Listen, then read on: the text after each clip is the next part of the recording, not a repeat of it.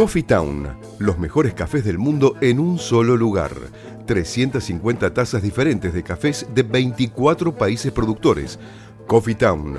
Disfruta la experiencia en nuestros locales del Mercado de San Telmo, Bolívar 976 y de Plaza Serrano, Jorge Luis Borges 1660. Coffee Town. Venía a experimentar el verdadero café de especialidad. De Mendoza al mundo. Alfajores artesanales Portal del Viento. Alfajores de sabores únicos, chocolate con mojito, pasas al rum, Malbec, café moca y mucho más.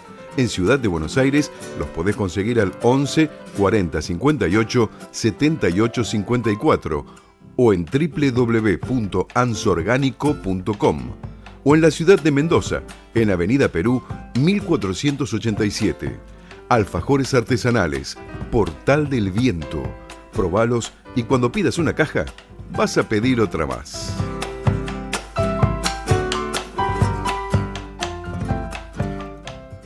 Tu alimentación es un conjunto de hábitos. ANS Orgánico. Elaboración de productos alimenticios y ambientales 100% orgánicos, respetando las antiguas recetas que se transmiten de generación en generación Consultas a través del sitio www.ansorgánico.com. ¿Vos sabés quién fue el caballero cantor? ¿Conoces a Ignacio Corsini, amigo y colega de Carlos Gardel?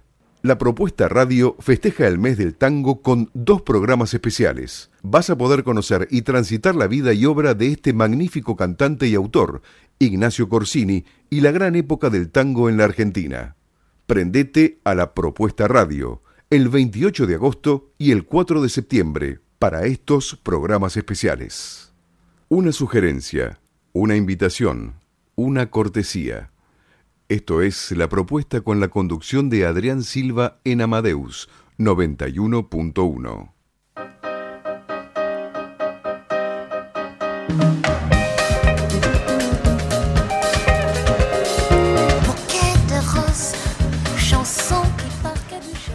Muy buenas noches. Son las 20.05, 10 grados de temperatura, está fresquito. Fresquita la noche, pero bueno, le vamos a poner un poquito de calor a esta noche de miércoles. Así es, sigue, son, ¿cómo es? ¿Sensación térmica? 8 grados, 8 décimas. 8, sí, 8 con 8. Y muy buenas noches para todos. Buenas noches, Ricardo. Buenas noches, Silvia. Buenas noches, Adrián. Buenas, noches, Irene. Buenas noches, ¿Qué tal? ¿Cómo están? ¿Cómo han pasado la semana? Buenas noches a todos los que me mandaron memes porque mi estado de WhatsApp está lleno de memes, entonces me encantan. ¿Te, gusta? Y me han comentado varias personas, se me ha reído mucho y me dicen este ah. Adrián con sus memes. Así que bueno, sí, sí, sí, estamos así memeros. Muy memeros. He visto con, con coronitas de flores. ¿Viste? También, queda, también. Te queda muy linda. Yo te puse muy, algo ahí, ¿eh?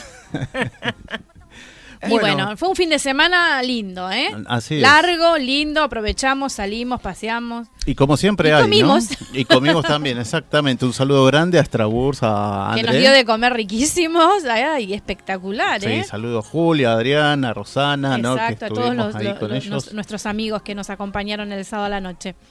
Así que bueno, comenzamos con algo de la cartelera, ¿no? Comenzamos con la cartelera porque es abundante para esta, esta semana de agosto tenemos, ¿ya tenés la entrada para ver el mandonilista? Avi Avital, junto a la orquesta Le Art del Monde en el Teatro Coliseo. Avi Vitral es el primer solista de mandolina nominado para un Grammy. Eh, Grammy, perdón, uno de los favoritos en el circuito internacional de festivales, se presentará en nuestro país junto a la orquesta alemana Le Art del Mondo, fundada en 2004 por su director y violinista Werner Erhardt. Esta orquesta es parte de la tradición de la música antigua con instrumentos históricos y también se dedica al repertorio moderno y contemporáneo. Su trabajo incluye numerosos estrenos mundiales y redescubrimientos tanto en el campo sinfónico como en la ópera y el oratorio. Muchos de sus discos han sido premiados internacionalmente. imperdible, Nueva Armonía, 22 de agosto, Teatro Coliseo. Habital es El Mandolinista. Entradas a la venta por Ticketek. ¿Qué más tenemos? La chocolatería. La chocolatería va a estar en la rural, es una exposición de chocolate que se va a realizar el sábado 24 y el domingo 25 de agosto. La chocolatería es la primer feria de chocolate premium en Buenos Aires que reúne a todos los mejores chocolates que ofrece el mercado argentino. Un evento cultural donde los visitantes podrán disfrutar de charlas de profesionales sobre el universo del cacao, maridajes, catas, tendencias, talleres de pastelería, un concurso del mejor bombón de chocolate, entre otras actividades. Ahí estaremos, ¿no, Adrián Silva? Por supuesto, luego de que este evento sea gracias a mí. Realmente eh, ¿Dónde? eh, eh, se hace en la rural, ¿eh? en el predio ferial de la rural. Ya saben, al que es- los amantes del chocolate y la buena gastronomía saben a dónde pueden recurrir este sábado y domingo. Después tenemos, ¿qué más? Sí, el gratis, el viernes 23 a las 18 horas en el Colegio Nacional Buenos Aires, concierto del Coro Nacional de Jóvenes interpretará una requiem alemán de Johannes Brahms, una versión reducida, versión Londres, composición para piano a cuatro manos por, el, por la pianista coreana Jae Young Kim y Claudio Santoro, junto a los solistas Natalia Salardino, soprano, Alejandro Cerone, barítono, bajo la dirección del maestro invitado José María Ciuto. El sábado 24 en el Jardín Japonés, visita gratis al Jardín Japonés. Este sábado 24, entrada gratuita para argentino o residente argentino presentando el DNI, abierto desde las 18 10 horas hasta las 18 horas. Se encuentra en Avenida Casares y Avenida Alcorta, dentro del Parque 3 de Febrero. Bueno, del 23 al 25 de agosto, sumate a los festejos por los 149 años de La Boca. Del 23 al 25 de agosto, de 12 a 21 horas, venía a disfrutar de un montón de actividades para homenajear al barrio. La muestra Retratos de la Boca de Marcos López, conciertos de murgas, mercados de comidas típicas, talleres y charlas sobre arte, gastronomía, arquitectura y mucho más. Eh, entonces ya saben, ¿eh? este 23 y 25 de agosto, los festejos por los 149 años de la Boca, entrada libre y gratuita. Después tenemos, a ver, tenemos el sábado 24 a las 17, de 10 a las 17 y a las 18 horas vuelve una noche en el museo. Te contamos el programa de agosto para que disfrutes en familia de una función teatral participativa. Sábado 24 de agosto, Museo de Escultura Luis Perlotti. Funciones dos por fecha, a las 17 y a las 18, duración de 30 minutos, sin inscripción previa. Así que ya saben, en el Museo de las Esculturas. ¿Qué más tenemos? ¿Algo de folclore? Folclore, ah, también tenemos el domingo 25 de agosto, desde las 15 horas, Anfiteatro del Parque Centenario, en el marco del Día Internacional del Folclore. El domingo 25 de agosto, desde las 15 horas, se realizará un festival folclórico en el Anfiteatro del Parque Centenario. Danzas típicas nacionales y latinoamericanas, música tradicional, paseos de comida y artesanías típicas. La entrada es gratuita. Muy bien, así que como estamos hablando de folclore, que esto es el día domingo, el día domingo 25 de agosto a partir de las 3 de la tarde en el Parque Centenario. Bueno, el jueves 22, que es gratis también, en el marco del Día del Folclore, eh, celebra el Día Internacional del Folclore, con una presentación para disfrutar de buena música folclórica a cargo del ensamble Alpa Munay, que se presentará en la estación Parque Patricios de la línea H. Tres presentaciones a las 17, 18 y 19 horas. Alpa Munay se propone resignificar la obra de Atahualpa Yupanqui, proyecto que se materializa en su primer disco con canciones hasta ahora inéditas y otras muy poco difundidas del mencionado autor. Fernando Gil Denfeld en voz, Nicolás Kamiskowski en guitarra, Pablo Palacios piano, Nahuel Villegas percusión.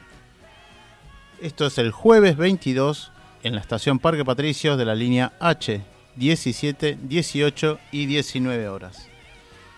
Después tenemos el viernes 23 de agosto, suelta de poemas en todo el país. El próximo el 23 justamente se celebra el Día del Lector en conmemoración, esto es en conmemoración, perdón, del sábado 24 que se celebra el Día del Lector, el nacimiento de Jorge Luis Borges, la Fundación El Libre y la Sociedad Argentina de Escritores realizará el viernes 23 una acción especial para homenajear los 120 años del natalicio de este gran escritor con la suelta de más de 100.000 poemas de autores argentinos clásicos y contemporáneos en todo el país. Esta iniciativa se llevará a cabo este viernes 23 de agosto de 9 a 18 horas y los puntos de encuentro son en las siguientes esquinas de la ciudad de Buenos Aires. Florida y Corrientes, Santa Fe y Callao, Hipólito Yrigoyen y Entre Ríos, Corrientes, eh, perdón, eh, Rivadavia y Callao. Esto totalmente gratis. Qué bien. Bueno, muchas actividades este fin de semana. ¿eh? Y aparte de todas estas actividades, les voy a contar los regalos que tienen aquellas personas que se comuniquen a, la radio desde ahora hasta las 22 horas y que tienen que hacer llamar simplemente un llamadito al 43000114 o al 6079-9301. ¿Y qué podés llevarte? Ya te cuento. Tres pares de entradas para una para todos stand-up en el Paseo La Plaza Sala de Cavern, Buenos Aires, Avenida Corrientes 1660, domingo 21 horas un par de entradas para las de Barranco, viernes a las 20 horas en el Teatro Luisa Beil. Hipólito Irigoyen 3133 de la ciudad de Buenos Aires y un par de entradas para Los Árboles Mueren de Pie en el Teatro Luisa Beil los sábados a las 19 horas. No te olvides, anotaste, te lo vuelvo a, a reiterar. 43000114 6079 9301. A partir de ahora hasta las 22 horas llamas y te llevas estos fabulosos premios. Bueno, y también hoy vamos a tener de invitados al doctor Juan Marcelo Corsín y al coro gospel. En la primera hora justamente al doctor Juan Marcelo Corsín y en la segunda hora al coro gospel. Y después de la columna de Silvia, de la licenciada Silvia Sejevich, vamos a continuar con unos este, eventos de la Botica del Ángel, así que un gran saludo a José Luis Larrauri el coordinador del museo, y bueno, y a toda la, gente que cuida y hace las guías en el museo. Volvemos.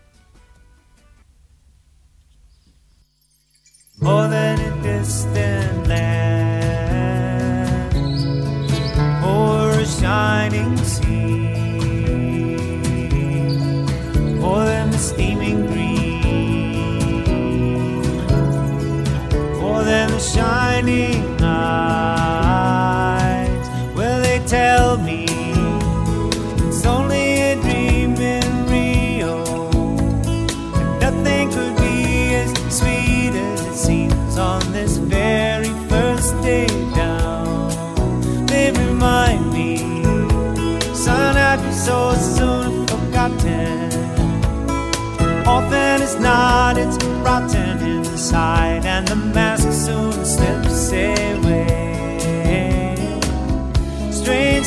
of a tropical fruit, romantic language of the Portuguese, melody on a wooden flute, samba floating in the summer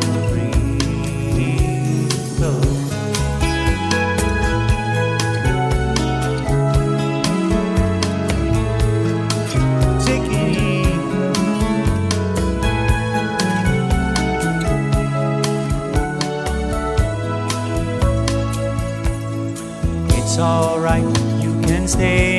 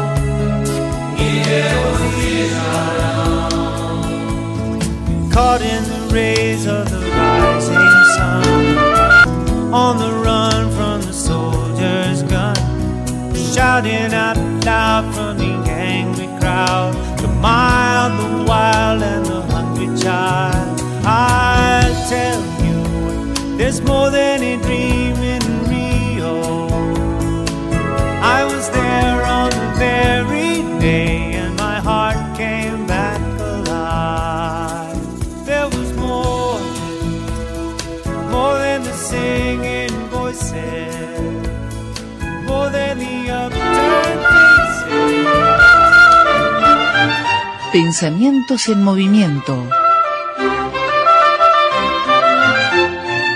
Coloreando la vida desde el diván y el arte. La licenciada Silvia Obsejevich.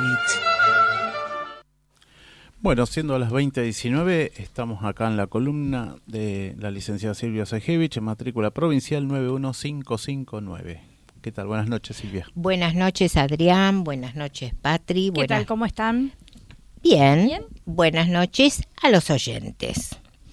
Bueno, como les prometí la semana pasada, iba a continuar con el mismo tema, que es ¿el cuerpo habla? Una pregunta. Bueno, así que en, hoy continúo con este tema y tal vez eh, porque voy a mm, marcar algunas, algunos temas o conceptos que ya los planteé la semana pasada. Así que el, los que no lo escucharon y que les puede interesar pueden volver al programa al miércoles de la semana pasada Claro. y por el podcast volver a escucharlos. Exactamente, esto es la continuación de lo que Silvia nos venía hablando eh, la semana pasada. Exactamente. sobre, eh, el, el cuerpo, cuerpo habla. Bueno. ¿El cuerpo habla? Sí. El cuerpo habla.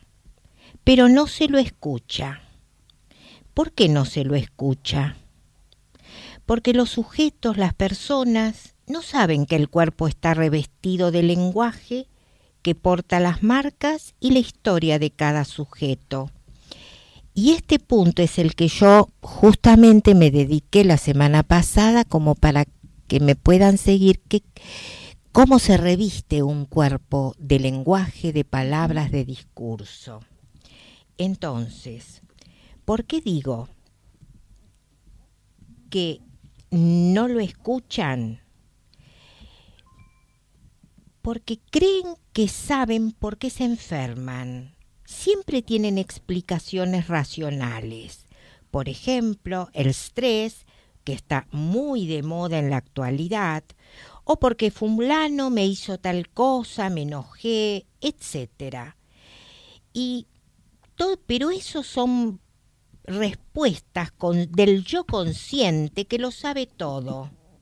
El yo siempre sabe todo y desconocen justamente que entre el yo consciente y el sujeto del inconsciente, ¿cuál es el sujeto del inconsciente?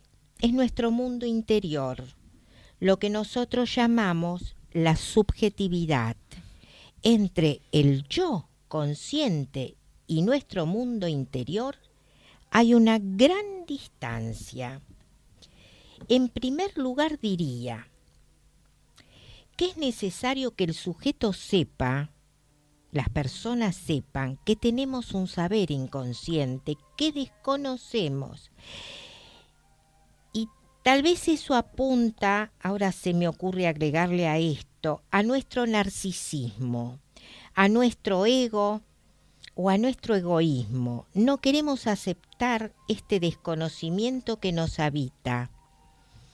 Y entonces, al no querer aceptar que tenemos todos eh, una parte inconsciente y desconocida, entonces no podemos entender qué quiere decir que el cuerpo habla.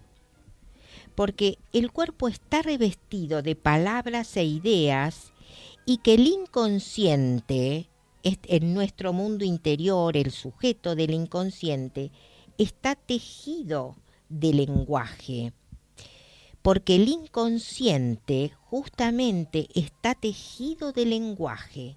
La semana pasada hablé de, esto, por eso decía al comienzo, quien, a quien le interese el tema pueden, pueden volver a escuchar lo que planteé el miércoles pasado sobre este tema.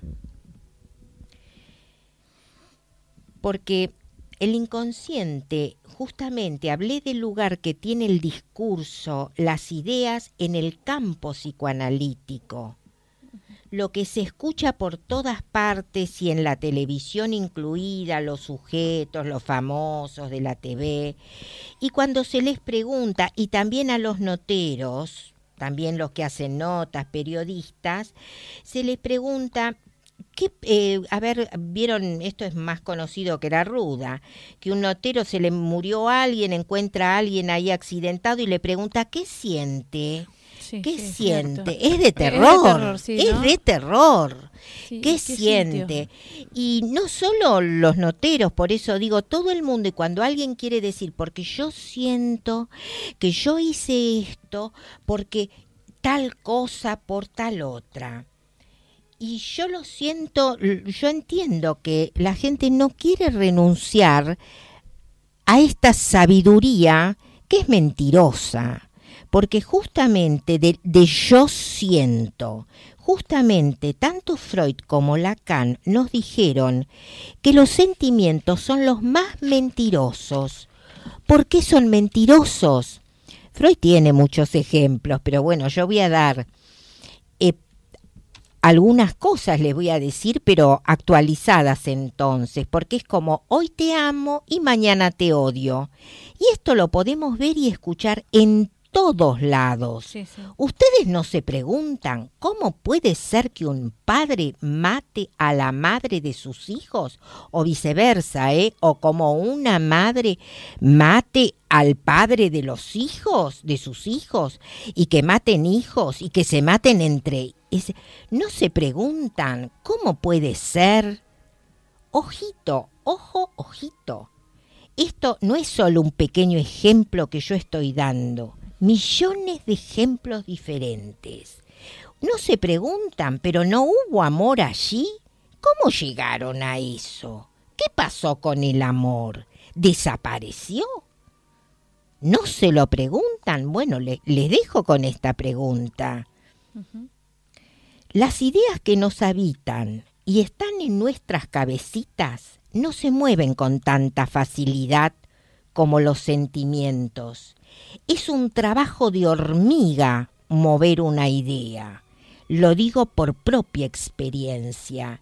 Lleva años de trabajo psicoanalítico producir un giro con las ideas, con, las, con los discursos, que son el lenguaje que están en nuestro mundo interior y en nuestro mundo subjetivo, que es el mundo interior del sujeto del inconsciente, está totalmente separado de nuestro yo consciente.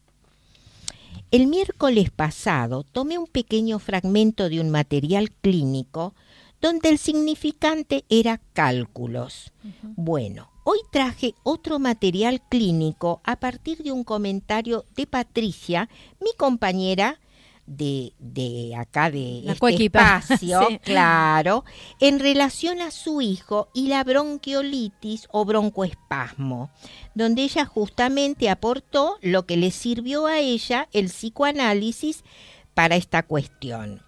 Bueno, y yo traje otro material de mucho tiempo de trabajo, pero que la verdad no sé cómo lo escucharán, pero realmente a mí me pareció fantástico.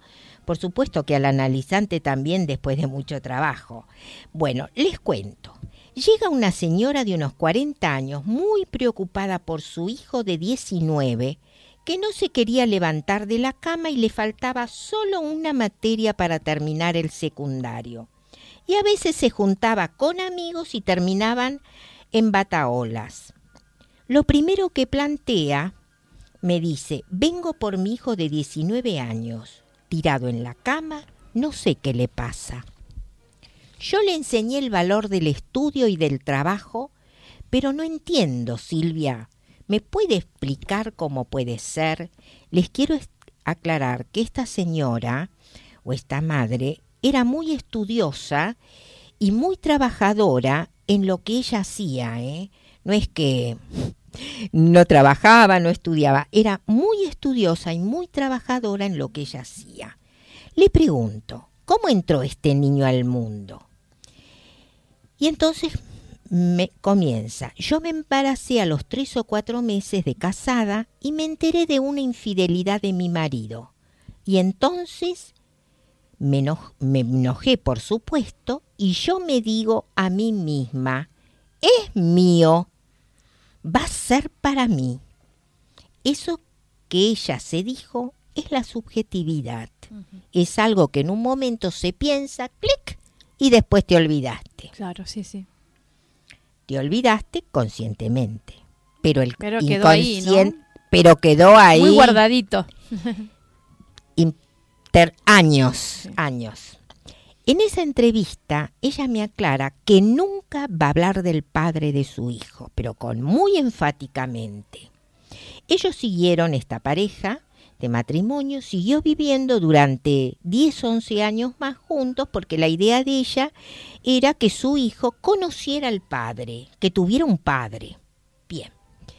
Durante el trabajo de análisis, un día cuenta que cuando su hijo nació, durante los primeros meses se enfermaba todo el tiempo de broncoespasmo. Ella hacía todo lo que el médico le decía hasta que un día el médico, y esto lo dice ella, se harta de ella. Usted está loca, estaba harta porque ella no sé qué hacía con los vapores y dale que con los vapores. Y el médico le dice, mire señora, ¿por qué no viene con algún familiar? Por favor, y vemos de qué se trata. Entonces ella fue con el padre del chico.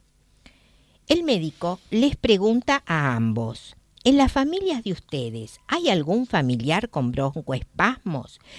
Y ella, muy segura, contesta, no, doctor, nadie, nadie en nuestra familia. El marido la mira y con- le contesta, en la tuya no, pero en la mía un montón. Y ella se queda, se queda mirándolo, porque todavía acá no termina la escena.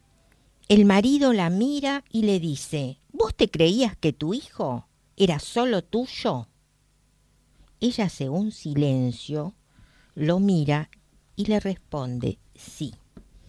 Les quiero aclarar que esta como muchas escenas, se vuelven a repetir varias veces, se vuelven a, llevar al análisis.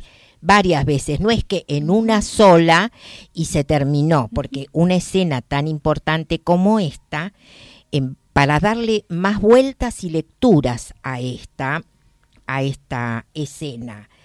Aunque para mí de entrada, este, yo tenía la, la lectura de sí, esta claro, escena. eh, eh, da, da para, para leerlo muy, muy claramente, pero continúa, me imagino yo, que no habrá sido solamente eso. No, no. Lo, quiero decir que la volvió a contar y cada mes le iba agregando ella alguna palabrita más. Alguna cosita más que no Al- había contado. Claro, pero que es a partir del trabajo, cuando se va repitiendo, porque ella se dio muy bien cuenta de esto que yo le planteé.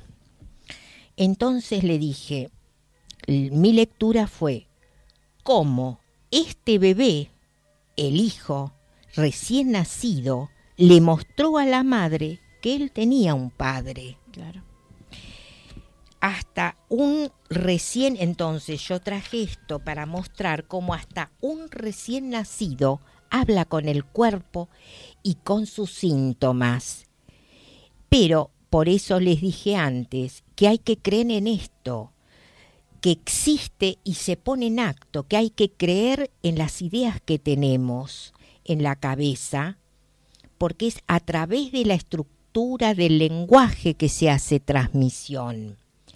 El recién nacido, el bebé le mostró a la madre que él tenía un padre, que la madre había dado por muerto.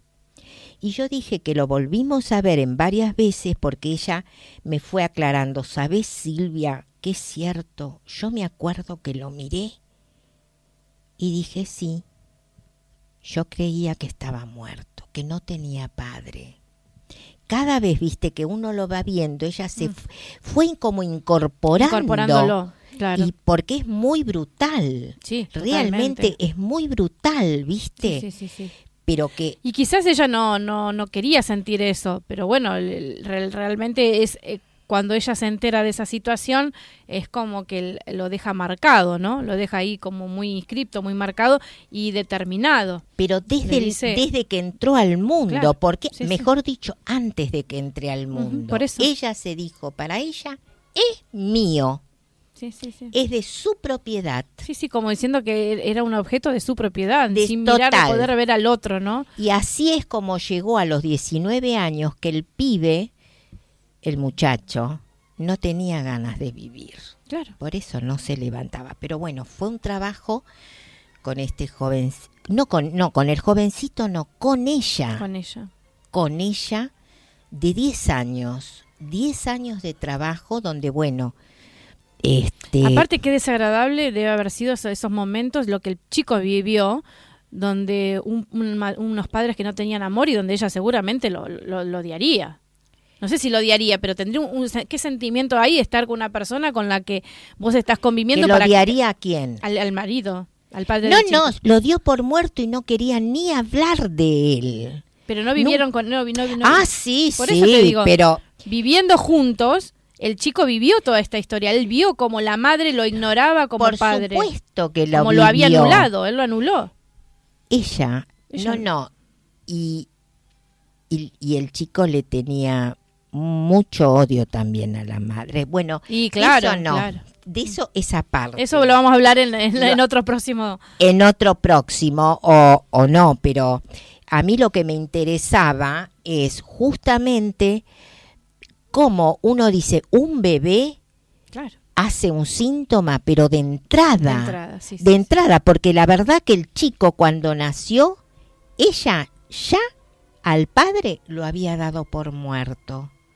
Entonces, mirá vos, y yo dije acá, por supuesto, ella en ese entonces no tenía la más mínima idea de nada.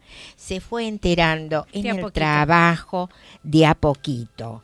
Entonces, este, por eso digo que los sentimientos no tienen nada que ver, son las ideas que nos habitan y que se transmiten. La estructura del lenguaje no son solo las palabras, como siempre digo, es la, la estructura del lenguaje es portador de lo que no se dice, pero se transmite. Claro. No son solo las palabras. Sí, sí, seguro. Bueno, tenemos que Trabajarlo. trabajarlo y cerrar este espacio hasta la semana que viene. Bueno, Silvia, muchas gracias como siempre por tu aporte.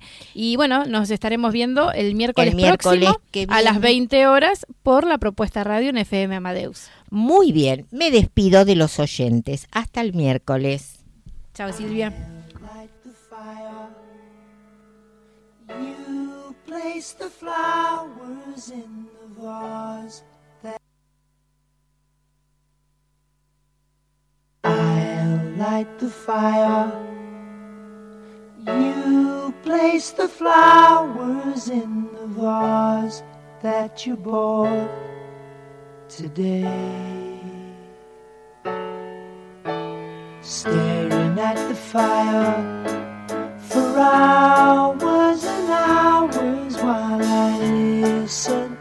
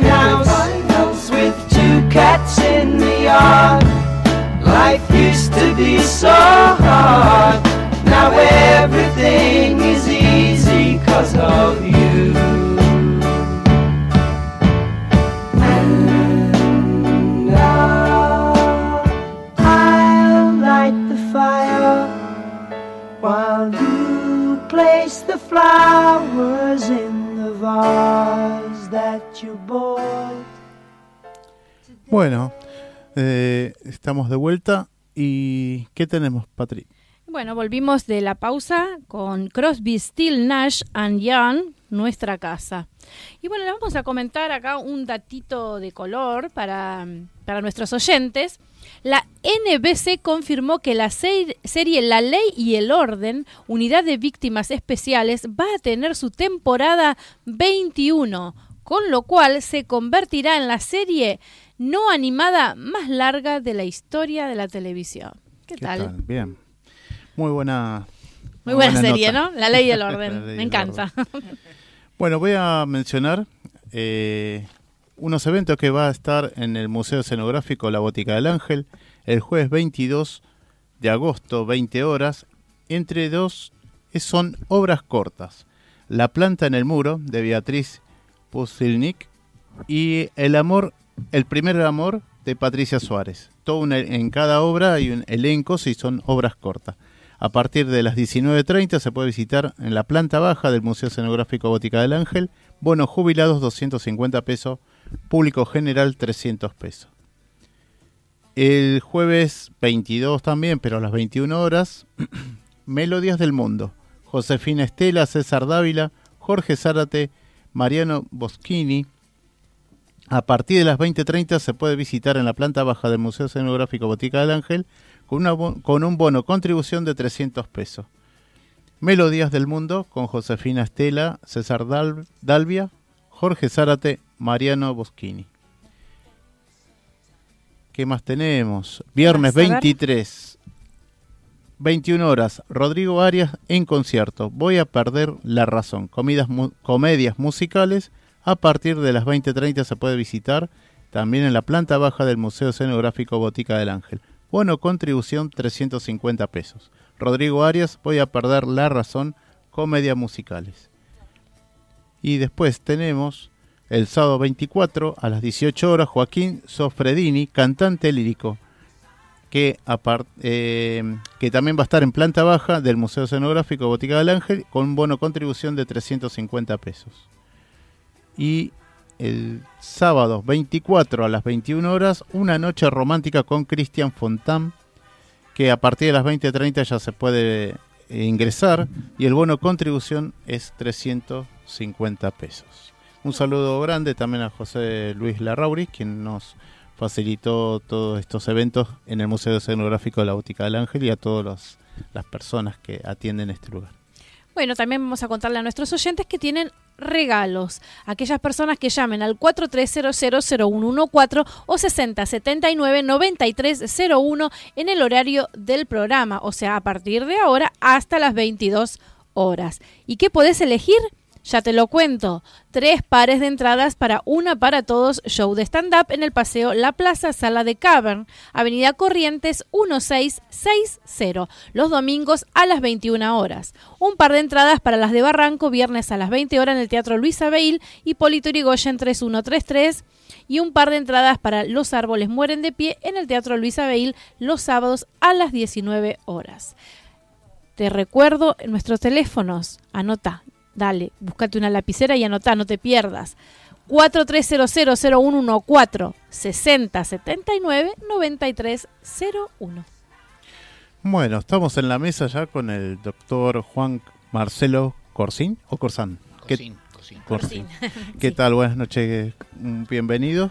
Bueno, él es matrícula nacional 3476, médico pediatra, docente de la Facultad de Medicina de la UBA. ¿Es así? ¿Actualmente sigue siendo docente?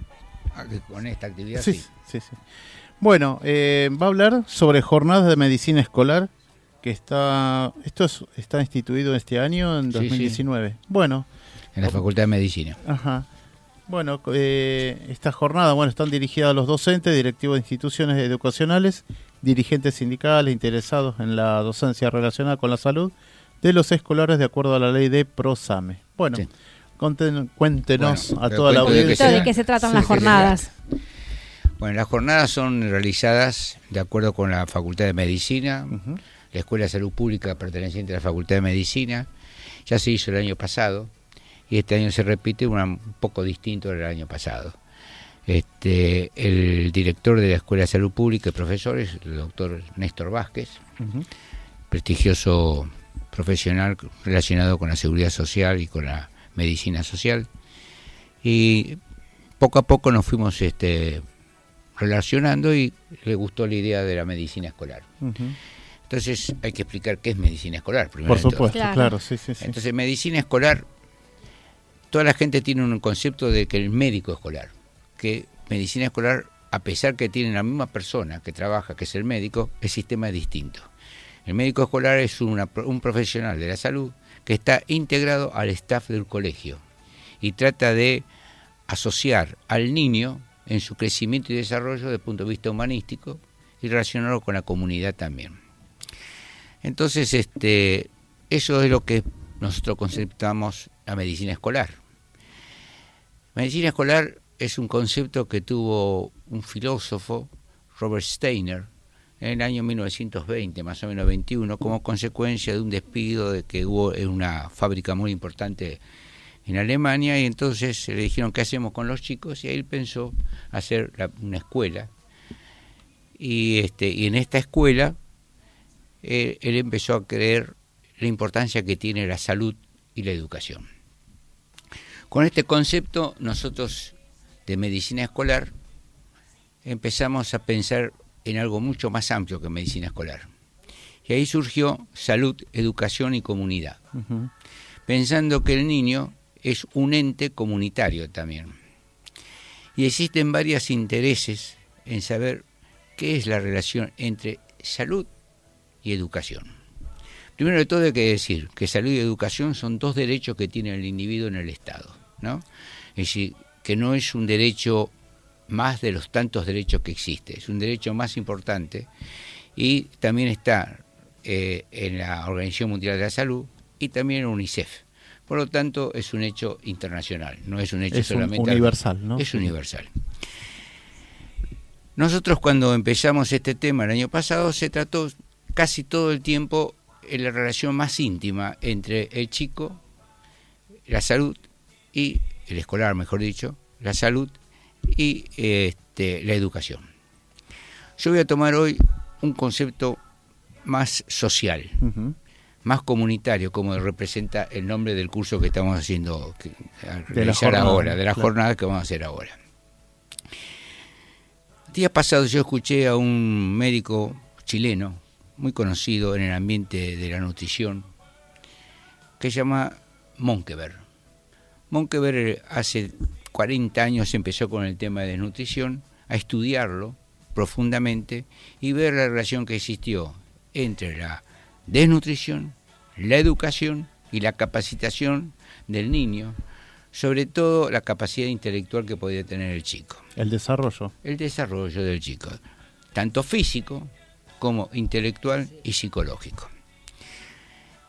Y a mí me, yo estuve, eh, yo fui residente en Chile, así que lo conocía a Monkever bastante bien, y veo que este, ha crecido y ha evolucionado, llegando en el siglo XXI que estamos nosotros, en Chile con una desnutrición la más baja de Latinoamérica. Nosotros estamos en el tercer o cuarto lugar de, de lo bajo. Eh, Guatemala es el país que, de Latinoamérica que tiene mayor desnutrición. Eh, por lo tanto, tomé este tema y dije, bueno, voy a relacionarlo, ya que me llamaron para esto, nutrición, desnutrición, educación. Eh, el concepto que se tenía era que el chico desnutrido, por ser desnutrido ya tenía una capacidad menor. Y entonces se enfocaba todo esto en el aspecto neurológico del chico, que la nutrición producía menor capacidad neuro- neurológica. Cosa que ahora con la neurociencia eso no es tan así. Y entonces a mí me influyó mucho el tema de la desnutrición. Resulta ser que cuáles son los factores más importantes de la nutrición. En un estudio que se, que se hizo acá en Argentina, muy bueno, resultó ser de que cada 10 chicos nacidos de peso normal y evolucionando teóricamente bien, el, tres chicos eran discapacitados desde el punto de vista neurológico. Y empezaron a estudiar los otros factores que podían influir. Y ahí viene el tema comunitario que yo estoy diciendo. Es que la falta de afectos produce en el chico, la falta de apego, produce en el chico discutiblemente una discapacidad. Y por otro lado, los factores sociales que acompañan a esta falta de apego. Porque el apego también es un factor social. Desde el momento en que la madre, si está en una situación económicamente despreciable o dudosa, entonces no puede darle al chico todo el cariño y afecto que puede darle, que tiene que darle, mejor dicho, y por otro lado, hay un factor muy importante que es el factor paternal. Claro. La desaparición del padre trae como consecuencia trastornos al niño de tipo paternal. Por otro lado, el padre, como elemento constructivo del hogar, porque es el que puede traer beneficios económicos, al no tenerlo, también el chico está sufriendo. Y esto me trajo como consecuencia estudiar cuántos son los chicos que van al colegio sin capacidad para estudiar, es decir, sin capacidad de adaptación del conocimiento y dificultades en el conocimiento.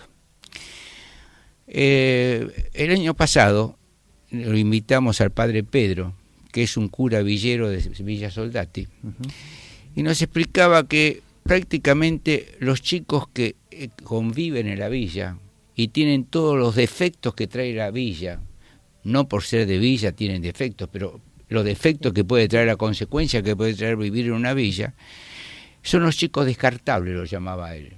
Palabra muy dura, ¿no? Sí. Yo creo que más que descartables son enfermos sociales. Yo considero como enfermos sociales porque tienen toda la, la cap- la incapacidad de absorber lo que la civilización puede darle. Claro. Entonces captan cosas que no son buenas. Una de ellas es la droga. Otro elemento es La delincuencia, ¿no? la delincuencia, como consecuencia también de la, de la pobreza extrema extrema. y la droga. Yo recuerdo que había un síndrome que acá yo le pregunté a varios médicos pediatras si lo conocían, no lo conocía mucho, pero sí era frecuente en Chile. Yo le digo que yo estuve en Chile hace 50 años. ¿eh? No, 50 años, sí, 50 años más o menos. Este, y se llamaba el síndrome de la ventana. Cosa que, cosa rara, ¿no? Síndrome de la ventana. ¿Y qué es el síndrome de la, de la ventana? El síndrome de la ventana era la falta de estímulo que tenía el chico y que solamente giraba su cabeza cuando la ventana o la puerta se abría. O sea que no tenía ningún tipo de estímulo y por lo tanto ese chico, cuando eh, eh, empezaba la, eh, la época de capacidad intelectual, ese chico no tenía estímulo, no tuvo, ni- no tuvo nunca estímulo. Le cuento brevemente. Sí, cómo no. Este síndrome de la ventana, cuando estaba en séptimo grado, Ajá. en una escuela acá, muy cerca de acá, de la radio, me llevan al hospital Rawson a hacerme el psicotécnico. Ajá. Y ellos observaban que si vos mirás a la ventana o a la puerta que están abiertas, tenías el síndrome de la ventana. ¿Ah, sí? Así, pero esto estoy hablando de años 82, por ahí más o Puede menos. ser, sí, sí. Pero eh, me quedó eso, dije. Bueno, y digo, y bueno, ese, esto es un tema que nosotros tenemos que tener en cuenta. ¿Por qué le digo que tenemos que tener en cuenta? Porque también está en el tema de desarrollo la importancia que tiene un chico que ingresa al colegio no teniendo seis años, teniendo cinco años y medio, que es lo clásico que permite la ley en la República Argentina. En la República Argentina un chico con cinco años y medio puede ingresar. Pero muchos de los chicos a los cinco años y medio no están, capaci- perdón, Sí, sí. no están capacitados para ingresar al primer grado. ¿Y ustedes saben por qué entran los chicos a cinco años y medio acá en Argentina? Porque Sarmiento trajo los maestros y la cultura norteamericana Sí. que a los, eh, en la época de junio, que es cuando se separa, eh, Ah, hace la división, Claro. en Estados Unidos ya es terminó el año para ellos, empieza un nuevo año y para nosotros no. Por eso se quedó a los cinco años y medio, si no lo hubiesen puesto a los seis años. El chico cuando ingresa a los cinco años y medio, al no tener una capacidad intelectual y diagnosis, de diagnóstico perfecto, puede tener dificultades. Yo lo, esto lo, lo tengo muy en cuenta, pero le doy mucho más importancia al chico que ingresa después del sufrimiento de la, de la desnutrición. Porque eso, primero de todo, en el país hay, ¿sabes cuántos chicos pobres hay?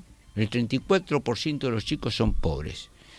Y, eh, y, este, y hay un índice de prematuridad muy alto en relación a otros países. Porque, ¿Y eso qué produce? Cuando el niño nace prematuro, te- tiene un periodo de vida que no tiene estímulos. Claro. Entonces, al faltarle estímulos, hay que estimularlo cuando después empieza a desarrollarse, porque si no, tiene una decadencia, un menor capacidad intelectual que el chico que tiene, eh, que nace a término.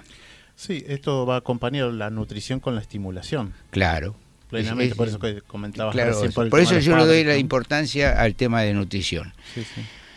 Este, Perdón, doctor, sí. una pregunta. O sea que la nutrición no solo pasaría por los alimentos que se mastican no, o la no. leche, sino no se nutren con Claro. afecto, con amor, Sí, ni eh, con eh, padre ni madre. Claro, ese el Es- apego, falta de apego. y Pero bueno, también la falta de apego puede ser sup- suplida de otra forma. Hace unos años atrás eh, se creó un término que lo creó un doctor, eh, posiblemente estaba también en, en- en el, en el diccionario, pero no difundido, que se llama fortalecimiento familiar. Cualquiera Ah, bueno. puede tener, hacer apego con el chico, no tiene que ser ni el padre claro. ni la madre. Sí. Pero sin embargo, la madre cuando da el pecho le, le produce el gran apego. Claro. Ustedes ven cuando un chico está tomando pecho, mira a la madre. Y sí. cuando el chico llora, si la madre lo coloca del lado izquierdo, deja de llorar, Claro. porque se estuvo durante nueve meses escuchando ese latido de la madre. Sí, Por lo sí. tanto, ese- esos factores le doy una importancia para el curso que estamos haciendo nosotros. ¿Por qué? Porque muchas veces un chico que tuvo una vida sin apego, sin estímulos, con faltas de, de, eh, trastornos culturales, este, abandonado por el padre o abandonado por la madre o siendo, siendo atendido por un hermanito mayor, ese chico tiene una dificultad de aprendizaje. Sí. Por lo tanto, los maestros tenemos, tienen que saber que un chico que viene de ciertos lugares tiene que tener, tiene que absorber otro tipo de enseñanza. Por eso están las maestras de inclusión, es decir, maestras que se ocupan de chicos con trastornos de conducta. Y entonces a veces un chico con trastorno de conducta lo clasifica como un chico eh, que no puede aprender y sin embargo, pobrecito, ¿no? claro, es agresivo, es inquieto, no sé, pero sin embargo es un chico que tiene derecho a tener una buena educación.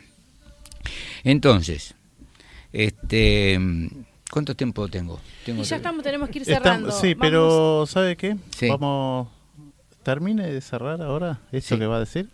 Vamos a una tanda y lo dejamos unos minutitos más, así redondeamos Bueno, la presencia Entonces, suya y aprovechamos. ok, Bueno. Yo lo puedo asegurar, yo traje unas notas, que es importante. Sí, sí. La desnutrición,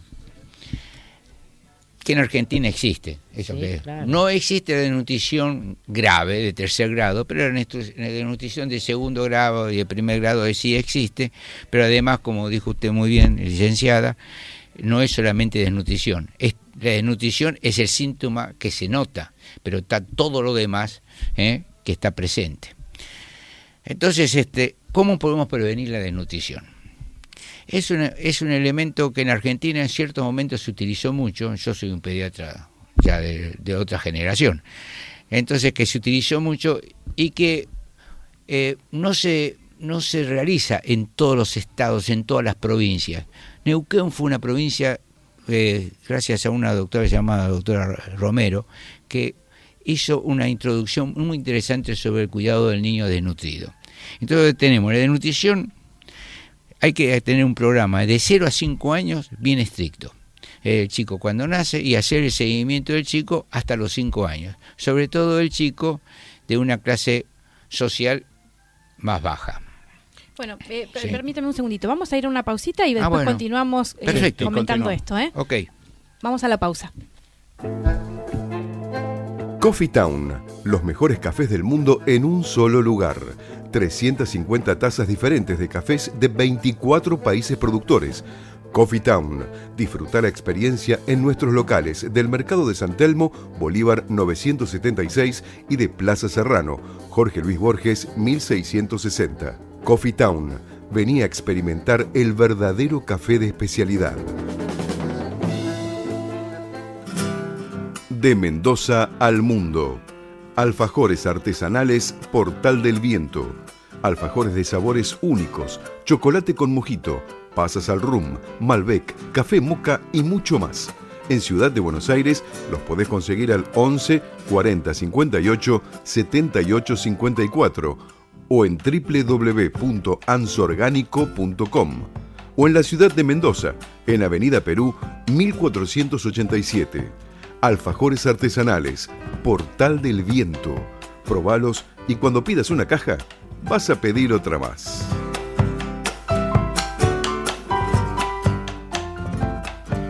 Tu alimentación es un conjunto de hábitos. ANS Orgánico. Elaboración de productos alimenticios y ambientales 100% orgánicos, respetando las antiguas recetas que se transmiten de generación en generación.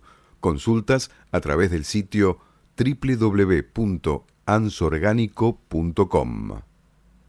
¿Vos sabés quién fue el caballero cantor? ¿Conocés a Ignacio Corsini, amigo y colega de Carlos Gardel? La propuesta radio festeja el mes del tango con dos programas especiales. Vas a poder conocer y transitar la vida y obra de este magnífico cantante y autor, Ignacio Corsini, y la gran época del tango en la Argentina. Prendete a la propuesta radio el 28 de agosto y el 4 de septiembre para estos programas especiales.